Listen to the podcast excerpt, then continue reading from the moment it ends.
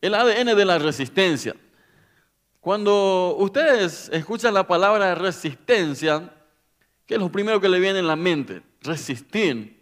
Resistencia. ¿Qué es la resistencia? ¿Cuándo usamos la resistencia? Por ejemplo, aquellos que entienden algo de electricidad, y digo algo porque estoy en ese grupo de alguito, eh, no entiendo mucho, pero ustedes saben que cuando eh, abrís para bañarte, por ejemplo, el, calefón, tiene una parte, la, resistencia es lo que cambia el agua fría que te viene para que tú no hagas un ah, así, ¿verdad? Y puedas decir ah, así, ¿ah? ¿Qué cambió en el... bueno, yo no sé si vos haces así, pero si viene un, agua ahí terrible de, frío, nadie entra a, disfrutarlo y a no ser que no sé, tengas una sangre de, serpiente más o menos, ¿verdad? Ah, dicen ahora, ahora le entiendo, dice uno, ¿verdad? No, pero cuando e, esta resistencia cambia una realidad, el ADN de la resistencia, la palabra resistencia es muy especial. Equivale a, por ejemplo, a entereza, firmeza, perseverancia, etc. Muchas cosas pueden significar la palabra resistencia. Muchas veces se arranca con un plan, pero después de un tiempo la gente renuncia a ese plan porque no tiene la resistencia para llegar hasta el final. ¿Cuántos proyectos muertos tienes en tu mente? ¿Cuántos planes, cuántas ideas muertas tenés por ahí que si hacemos un cementerio de ideas muertas, creo que no va a caber en este mundo? A veces la gente sueña con algo, pastor, te pido oración, estoy detrás de un gran proyecto, quiero hacer esto, quiero hacer aquello, estoy en camino a hacer algo tremendo, voy a dejar una huella en esta ciudad. Tres días después, ¿le escribís? No responden. Le, ¿Te vas a buscarle? No, está por ahí. ¿Qué pasó? Preguntaba a su familia, e, e, está en su pieza, está medio depre, no le salió el plan. O sea, no no aguantó la presión. El ADN de la resistencia. ¿Cómo usar la resistencia en medio de tu crecimiento cristiano? Aquellos que están empezando a caminar, por ejemplo. Tenemos ideales. Aquellos que están hace rato en la vida cristiana, hoy escuchamos, por ejemplo, 40 años, y yo le dije hoy a ellos, 40 años no de casamiento, sino de resistencia. Y ellos dijeron amén. Por algún motivo dijeron, especialmente ella. ¿Cómo hacemos en el día a día? ¿Cómo ser resistente? ¿Cómo hacer para no tirar la toalla en medio de nuestro peregrinaje? Y siguiendo un poco el hilo que dejó el pastor Rafael el domingo pasado, y algunos capaz dicen, pues de qué hilo va a hablar este? Aquellos que todavía no vieron el culto del domingo pasado, entonces está ahí, que puede verlo después. Entonces queremos seguir con esta temática del libro de Tesalonicenses, un poco para ver qué es lo que nos tiene el apóstol Pablo acerca de la resistencia. ¿Qué es lo que nos tiene? ¿Qué, ¿Qué, podemos aprender el día de hoy para tener el ADN de una persona que resiste, que no se deja vencer por las circunstancias? Y yo tengo que confesarles algo. Me ha costado mucho trabajar este sermón porque es muy especial. El tema de la resistencia, especialmente el texto de Tesalonicenses. La gente a veces lee solamente los textos sueltos, pero si lees completo el libro, uno encuentra una iglesia que está en tremendo lío. Una persecución increíble. Grandes cosas estaban sucediendo ahí, pero al mismo tiempo grandes persecuciones. Y quiero leer con ustedes el capítulo 2, el versículo 13 para adelante. Dice lo siguiente, por lo tanto, nunca dejamos de darle gracias a Dios de que cuando recibieron su mensaje de parte nuestra, ustedes no consideraron nuestras palabras como solo ideas humanas. Tomaron lo que dijimos como la misma palabra de Dios, la cual por supuesto lo es y esta palabra sigue actuando en ustedes, los que creen. Y luego, amados hermanos, sufrieron persecución por parte de sus propios compatriotas. De esta manera imitaron a los creyentes de las iglesias de Dios en Judea, quienes por su fe en Cristo Jesús sufrieron a manos de su propio pueblo, los judíos. Pues algunos de los judíos mataron a los profetas, otros incluso mataron al Señor Jesús. Ahora también nos han perseguido a nosotros. Ellos no agradan a Dios y actúan en contra de toda la humanidad. al tratar de impedir que prediquemos la buena noticia de salvación a los gentiles. Cuando hacen esto, siguen amontonando sus pecados, pero la ira de Dios por fin los ha alcanzado. El apóstol Pablo, escribiendo a una iglesia intensa, una iglesia, yo creo que en esa iglesia no existía la palabra aburrimiento. Imagínense ustedes, viene el apóstol Pablo, eh, llega a la iglesia en, el segundo viaje que estaba haciendo, entonces fue encarcelado, por ejemplo, en, en Filipo, después sale de ahí milagrosamente para ser expulsado, entonces llega a Tesalónica. Llega a este lugar, una ciudad próspera, una ciudad donde lo último que se escuchaba era de la pobreza. Entonces después de solamente tres semanas, y pueden leerlo en Hechos 17 de esta historia también, después solamente unos cuantos días de estar ahí, tuvo que huir de vuelta de una multitud enfurecida.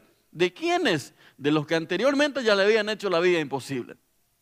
Le fue bien, arrancó bien, la gente escuchó de la palabra, había gente que se convertían. Pero entonces se levanta de vuelta, viene otra gente que no tenía nada que ver con esa ciudad para perseguirle de vuelta a los que estaban predicando. Entonces, ¿cómo hacemos nosotros que siempre estamos animando a la gente a hablar a otros de Jesús? En la escuela, igual a full están ahora, ¿sí? Hablar de Jesús. Hablar a Jesús de otros. Dijimos, siempre estamos enseñando en los grupos hogareños, tenemos que hablar de Jesús a nuestros conocidos, a nuestros parientes, a nuestros amigos. Siempre estamos con eso. Tenemos que hablar de Jesús a otras personas. Ahora bien, ¿cómo podemos ser personas que resisten las presiones y sobre todas las cosas las acusaciones de aquellos que nos rodean? Un día estaba, eh, me habían criticado bastante, ya a un nivel muy personal, después de, algunas prédicas que había hecho, y no me habían enviado nada bonito en esos días. ¿sí? Estaba en, los primeros tiempos que salimos online, entonces eh, la gente empezó a, bajarme la caña. Y ya en los últimos mensajes fue, fue muy duro y estaba, estaba luchando con eso personalmente en, en el corazón Claro, en la mente uno dice, no, por, por Jesús estamos sufriendo lo que sea, pero el corazón ahí diciendo, che, pero medio puculeno, ¿verdad? Tipo, ya es medio largo este tema, ¿verdad? Entonces me fui junto a una persona a quien aprecio mucho y le cuento lo que me estaba pasando. Le dije, ¿sabes qué? Me, me, pasó esto, me está pasando, no me gusta, no, no quiero entrar en este lío. Y, y si, hubiese, si hubiese sido algo no sé, diferente, pero eh, eh, yo estoy predicando de Jesús y no le gusta parecer a la gente. Y me mira así y me dice, ¿te criticaron? Y sí. ¿Te vapulearon? Y sí. ¿Te bajaron la caña? Y sí. Y yo, me sé, esperaba que me diga, pobrecito, lo que sea. Me dice, felicidades. Yo dije, felicidades a tu abuelo. O sea que le quería decirte, te quiero poner acá media hora en mi lugar a ver si, si le decía otra felicidades, ¿verdad? Me dice, te estás pareciendo a Jesús. Si a él le criticaron, si a él le clavaron en la cruz, ¿qué vos esperabas? ¿Que te manden flores? Y dije, wow. Y desde ese día, cuando viene una crítica, digo, Señor, gracias por, por esta crítica. Esto no es para mí, esto es por vos. Entonces, estas flores no fueron por, por predicar aclaro que no. que estas flores no tienen que ver con eso, ¿sí? Entonces hoy queremos ver tres principios para poder trabajar el ADN de una persona que resiste. En primer lugar, el primer principio, y anótelo en negrita, subrayado, tamaño 74 en algún lado donde puedas. El primer factor, el primer principio de una persona que resiste es ser una persona agradecida. Y uno dice, ¿cómo que una persona agradecida? Uno lee los versículos anteriores del capítulo 2, el, capítulo 1. Entonces Pablo está diciendo, está mencionando acerca de la persecución que estaba en esa iglesia. De repente Pablo dice, y el apóstol Pablo es una persona especialista en agradecer en medio de las circunstancias difíciles. Si usted lee sus cartas, siempre va a encontrar al apóstol agradeciendo. Dice el, versículo 13, por lo tanto, nunca dejamos de darle gracias a Dios de que cuando recibieron su mensaje de parte nuestra, dice, nunca dejamos de dar gracias a Dios. ¿Cuál es el primer factor de la felicidad en una persona? Aprender a ser agradecido. gracias. ¡Wow! ¡Qué gusto da andar con una persona que agradece! Le das algo. Gracias. Y se va. ¡Qué gusto da contactar, conectar con una persona agradecida? ¿O no? Dice el apóstol Pablo, nunca dejamos de dar gracias a Dios por ustedes una y otra vez, Él habla de agradecer. Y no habla de agradecer cuando uno está en el jardín, cuando uno está en, a ver si ya volvieron los de Florianópolis, ahí están, por ahí están. Dice, en medio de la persecución, en medio de, que cuando uno está ahí en el valle de la sombra, dice, nunca dejamos de dar gracias. Y me encanta esta palabra, nunca dejamos de dar gracias, incluyendo cuando estamos pasando mal. Una de las virtudes más fuertes que podemos operar es el agradecimiento. El apóstol Pablo está mencionando lo ocurrido durante su visita a la iglesia y entonces usa algo característico, agradecer. En esta iglesia le habían perseguido, le fue mal desde el ámbito personal, le expulsaron, casi lo mataron, le fue bastante mal. Pero entonces, dentro de todas las cosas negativas, el apóstol Pablo no se enfoca en lo que pasó a nivel personal, ser expulsado, ser perseguido, ser blasfemado, sino que él dice, en todo esto yo aprendí a dar gracias. Es muy fácil quejarse, pero el ser agradecido demuestra que mi ADN está desarrollado para grandes cosas. Dios recibe alabanzas, no quejabanzas. Somos muy especialistas a veces en la quejabanza. ¿Por qué Dios? ¿Para qué Dios?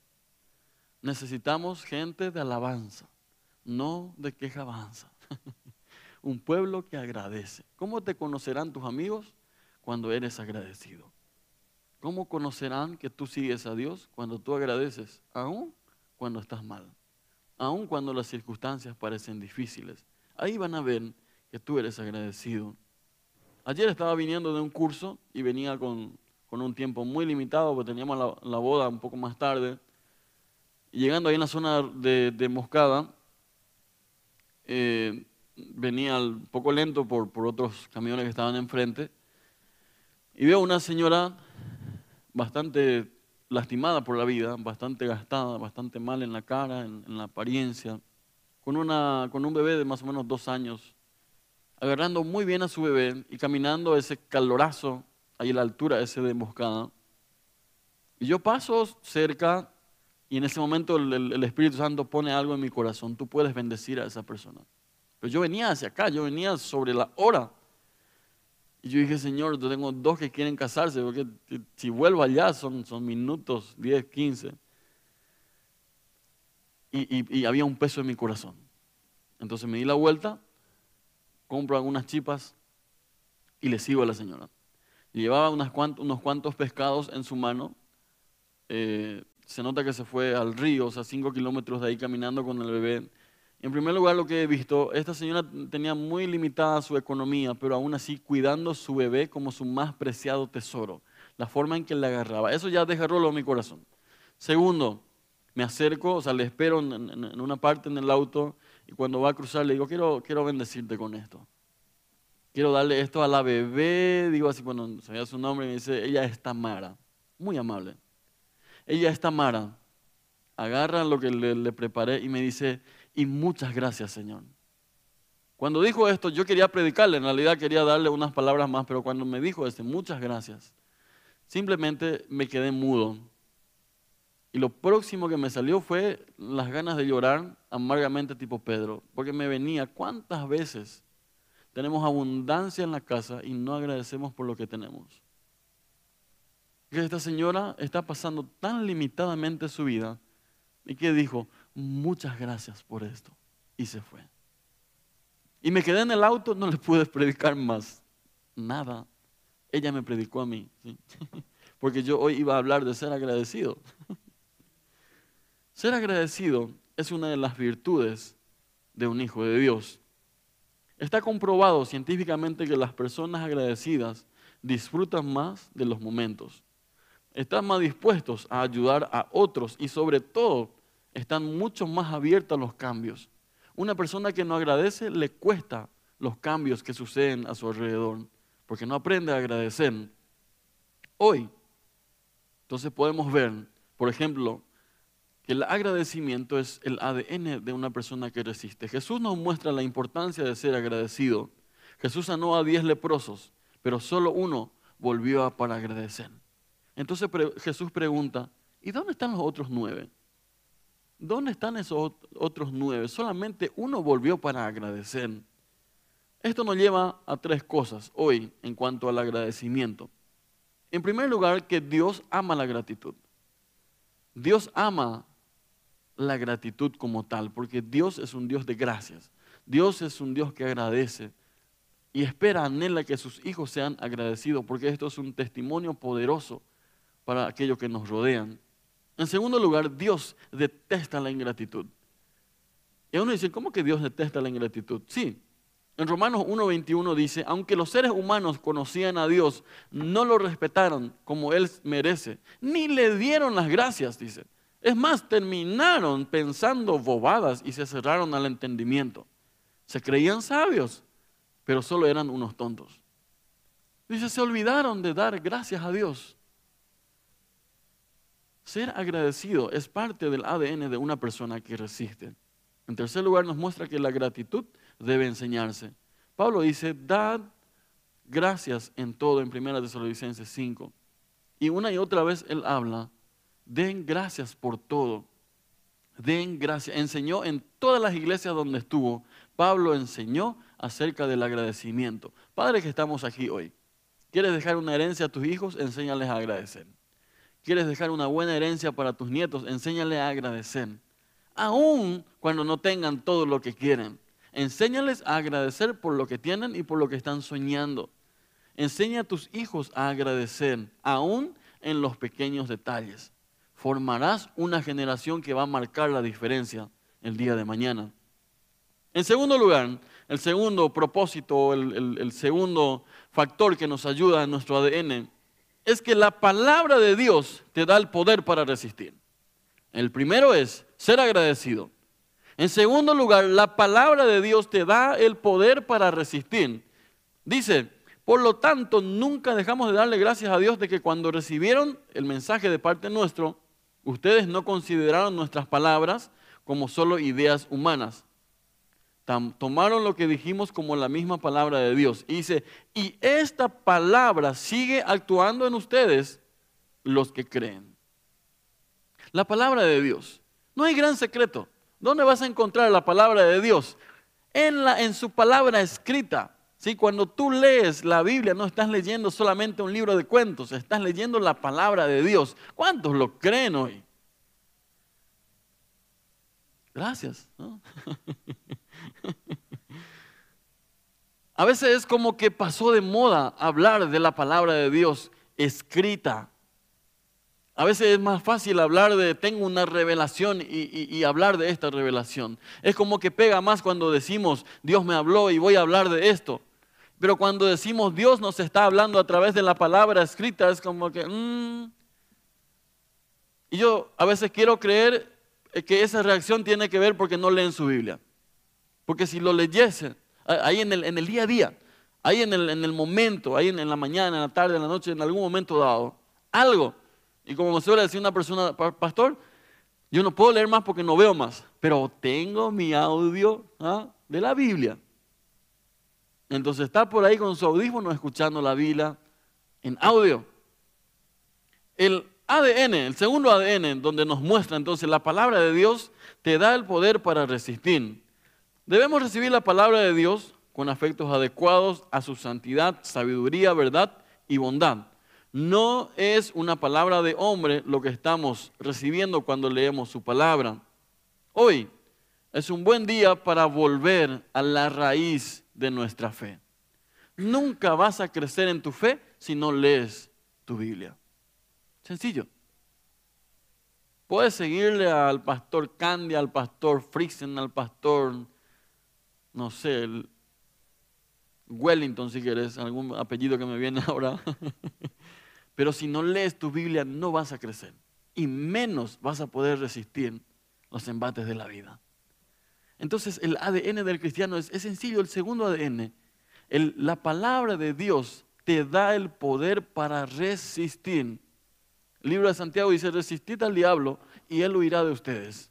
¿Cómo resistimos cuando conocemos la palabra? Por ejemplo, vamos a ser abiertos ahora unos minutos. Un versículo que te viene rápido, un versículo. Jehová mi pastor, nada me faltará. Lucero, otro versículo que no sea el Salmo, ¿sí? Ahí va. Nos sirve copiar, ¿no? Blanco, se quedó en blanco. Fátima. No me avergüenzo del Evangelio porque es poder de Dios. Solo me acuerdo de su apellido. Foot, ahí. Mi amigo. ¿No? Se quedó en blanco. Ok. Está bien. Eh, a ver, Juanma, ¿dónde está Juanma? Todo lo puedo en Cristo que me fortalece. Excelente. Allá está eh, Ruth. Vamos, Ruth. No, en blanco se quedó. Oh, ok, ya estaba así comiendo su uña por ahí, ¿sí? La palabra de Dios te da el poder para resistir. Dice, ustedes recibieron la palabra y no lo recibieron como ideas humanas, sino que lo tomaron como la misma palabra de Dios Dice, y esta palabra sigue actuando en ustedes. La palabra que tú agarras, la palabra que tú sabes, la palabra que tú meditas, va a actuar en ti y te va a dar el poder para poder resistir lo que se te venga encima. Por ejemplo, eh, una vez una persona me dijo, pastor, si tenés alguna palabra fresca para mí alguna revelación que, tengas para mí, entrégamelo ahora. Y no tengo problema, o sea, sí, a veces damos palabras cuando, cuando el, Señor entrega un momento específico, no, no, tengo ningún drama, pero en ese momento me parecía que, más era una idolatría pastoral que otra cosa. Entonces le dije, te voy a dar una palabra poderosa. ¿En serio? Te escucho, pastor, anótalo acá. Sacó su libro, su agenda. dije, esta palabra te va a durar y te va a ayudar muchísimo. Amén, pastor, amén, pastor. Seguramente escuchaste en la intimidad. Le dije, no, en realidad lo escuché en el seminario. pero, pero te va a ayudar, ¿sí? Iba a anotar y ya, ya pilló que se venía de la mano. Dije, como decía un profesor, hermano, lea su Biblia y déjese de joder. Así nos decía un profesor. Seguramente aquellos que le conocen ya van a saber de quién hablo, ¿sí? siempre nos decía, hermano, lea su Biblia y déjese de joder. La palabra de Dios te va a dar el poder para resistir el día a día. El doctor Moody decía, la Biblia nunca fue dada para incrementar nuestro conocimiento, sino para transformar vidas. No se trata solamente de conocer. Hay que conocer. Alabado sea el Señor por eso. Tenemos que leer, tenemos que ser eh, en, el, día a día tenemos que conocer nuestra Biblia. Dice, no solamente está para conocer, sino nos dieron para transformar nuestras vidas. Y le hago una promesa especial hoy. Esto es personal. le hago esta promesa. Muy especial. Nunca lamentará haber pasado tiempo con la palabra de Dios. Nunca. Nunca lamentará 10 minutos 20 minutos, 30 minutos, una hora que pase en la palabra de Dios, nunca va a lamentar este tiempo. Porque va a transformar tu vida. Va a transformar tu, tu familia, tus finanzas. Todo va a transformar el poder de la palabra de Dios actuando en tu vida. Entonces hoy le desafío a lo siguiente para este ADN. Conozca su Biblia y verá que hay un renuevo en su ADN para resistir las pruebas y sobre todo la presión por abandonar los sueños que le entregó el Señor. Muchos renuncian a sus sueños porque no conocen la palabra de Dios. Muchos tienen miedo porque no conocen la palabra de Dios. ¿Quieres resistir tu proceso de crecimiento? ¿Quieres aguantar? ¿Quieres crecer? Sumérgete en la palabra de Dios. Esto es parte fundamental del ADN de la resistencia. El tercer principio tiene que ver con reconocer que eres parte de un pueblo. ¿Cuántos saben que pertenecen a un pueblo? Algunos a veces se sienten, y digo se sienten porque en realidad eh, es diferente. Algunos dicen, yo, yo siento que nadie me entiende, todos me odian, mejor me como gusanito, por ahí cantan eh, en, el día a día. Pero cuando sabemos, especialmente el apóstol Pedro nos dice, ustedes son una nación santa, pueblo escogido por Dios. O sea, no hay ningún huérfano acá. Cuando tú conoces a Dios, dejas de ser huérfano. Nadie está sin un padre cuando está con el Señor. Entonces algunos capaz dicen, bueno, esto es una, buena noticia, suena muy interesante, pero ¿cómo es esto? Una persona que sabe resistir, que tiene resistencia para ir en pos de los propósitos que Dios le llamó, sabe que pertenece a un pueblo, que es parte de un pueblo. Dice el, versículo 14, luego, amados hermanos, sufrieron persecución por parte de sus propios compatriotas. De esta manera, imitaron a los creyentes de las otras iglesias de Dios. La iglesia de Tesalónica podía pensar que en realidad ellos eran los únicos que estaban pasando por persecución. ¿Qué hace el apóstol Pablo? Romper este globito que tenían en la mente no crean que son los únicos que están pasando por esto. Hay un pueblo entero pasando por lo mismo. No creas que eres único. Hay un pueblo que pertenece a Dios. Dios se mueve mucho más por el pueblo que por el individuo. A veces nos quedamos con el primer paso del evangelismo. Dios murió por ti. Y yo digo amén, murió por mí, pero también murió por los otros. A veces el tinte egoísta que tenemos en el corazón nos hace pensar que solamente vino por mí y me quiero olvidar de aquellos que me rodean. Pero Jesús también vino por los otros, aquellos que están alrededor mío.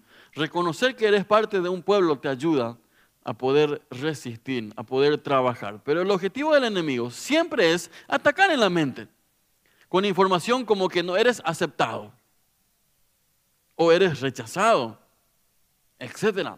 Pero el apóstol Pablo, en vez de decirle a los, a, los tesalonicenses, perdón, en vez de decirles, uy, pobrecito, ustedes están siendo perseguidos, en vez de darle con chulina, en vez de solamente quedarse en el Aishichananga en guaraní, en vez de esto, les dice, miren, iglesia, miren cada uno de ustedes, hay una multitud alrededor de ustedes, muchas personas sufriendo lo mismo que ustedes están sufriendo porque ustedes son pueblo, persecución, maltratos, están pasando por diferentes cosas, así que no crean que ustedes son los únicos. Somos un pueblo, no somos solamente individuos. Esto me ayuda a mí a poder pisar tierra de vuelta y decir, ok, Dios tiene un plan más grande de lo que es el plan conmigo. Y pensar en comunidad. ¿Qué quiere Dios para la comunidad? ¿Qué quiere Dios para el individuo que está cerca mío? No solamente para mí. A veces apuntamos mucho al campeón que tenemos adentro. Y, hoy yo les animo a pensar un poco al campeón que tenemos como comunidad.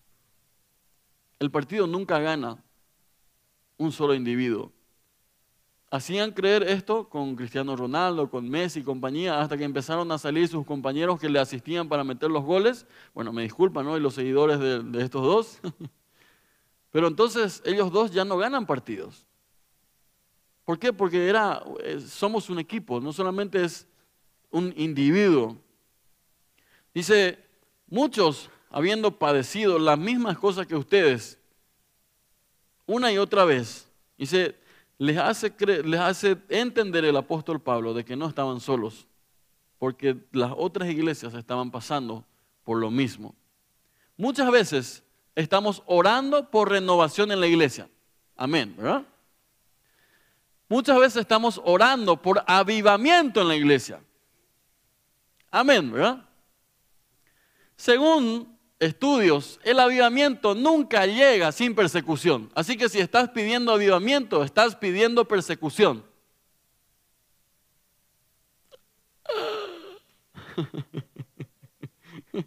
¿Cuántas veces oraste por avivamiento en tu casa? Señor, trae avivamiento, trae vida en mi corazón, trae el fuego en mi corazón. Yo te digo en esta hora, en la gran mayoría de los lugares donde hubo un, reverdecer de la palabra, un hambre de la palabra, siempre arrancó con persecución. Así que no creas que te van a enviar flores por volverte apasionado por Dios. Empiezas a predicar a otro y dices, ay, otra vez va a hablar de Dios. Quieres poner tu música cristiana y ay, no tiene lo otro. ¿Vieron lo que le hicieron a Farruco? Creo que ayer estaba pidiendo perdón por sus letras. Bueno, no sé si llamarles música lo que hacía antes, pero bueno, lo que él compuso en su momento. Entonces le pidieron para volver a cantar algo así y entonces él dijo públicamente, lamento no poder cantar esto y yo tengo que pedir perdón a todas las madres a quien le dañé a través de mis canciones, hablando de drogas, hablando de sexo, hablando de todas estas cosas. Le pido perdón a cada uno de los padres a quien les hice sufrir porque sus hijos se fueron a causa mío a buscar las drogas. Eso es tener los pantalones para hablar de Cristo. ¿Qué sale en los medios? fanático religioso, se olvidó de cumplir su, eh, su compromiso de cantar y se fue a predicar en una misa, lo que sea. Entonces la gente empieza a criticar. Entonces, no esperes flores si estás buscando de Dios, pero recuerda que los demás que te rodean también están pasando por dificultades. Hoy si estás orando por un tiempo para que Dios pueda traer de vuelta la pasión en tu corazón. Entonces, este es el día para decirle, Señor, ayúdame a ver a otros, a no sentirme solo, a no creer que yo soy el único que tengo estos problemas, que hay una multitud esperando, ansiando que tú puedas intervenir. Muchos lugares, en, en muchas familias, en muchas empresas donde empezaron a poner la palabra en primer lugar, siempre hubo algún que otro sacudimiento. Y esto es parte importante de nuestra existencia. Reconocer esto nos ayuda a poder trabajar el ADN. Hoy es el día para recordar que somos parte de un pueblo, que nuestro ADN no pasa por lo individual, sino que Dios llamó a un pueblo. Y hoy bendigo tu vida, Iglesia Concordia. Hoy bendigo a los que nos están viendo aquí en nuestro país, como aquellos que están escribiendo de otros países. Hoy bendigo tu vida para que Dios pueda encender el ADN de resistencia en tu corazón. Aquellos que han renunciado porque tuvieron problemas, aquellos que están pensando en renunciar porque tienen problemas, porque ya no entienden su situación. Hoy bendigo tu corazón para que el ADN de resistencia te levante de vuelta y puedas seguir adelante. Pero no te quedes en tu casa, así como dijo el pastor Hugo la vez pasada. En este lugar te esperamos. En este lugar te esperamos para crecer juntos. Si nos estás viendo online y estás en las ciudades alrededor y por comodidad no estás viniendo, te espero aquí. Te espero para crecer juntos, porque cara a cara podemos corregirnos. Por online te puedo enviar un, like, pero aquí cara a cara queremos crecer juntos. Aquellos que están fuera del país, y saludo muy especial también, por cierto, prometido hoy para la gente de Salto de Guairá, eh, ellos están, le estamos animando para crear una iglesia en su casa. Pero aquellos que están cerca, bendigo tu vida para que Dios encienda tu corazón y vengas a buscar al resto del pueblo. No te quedes solo en tu casa. Crecemos en comunidad. Hoy bendigo tu vida para que si te estás sintiendo que te persiguen, ¿sientes hoy que te persiguen? ¿Que te critican o que algo están hablando de ti? Es una buena señal.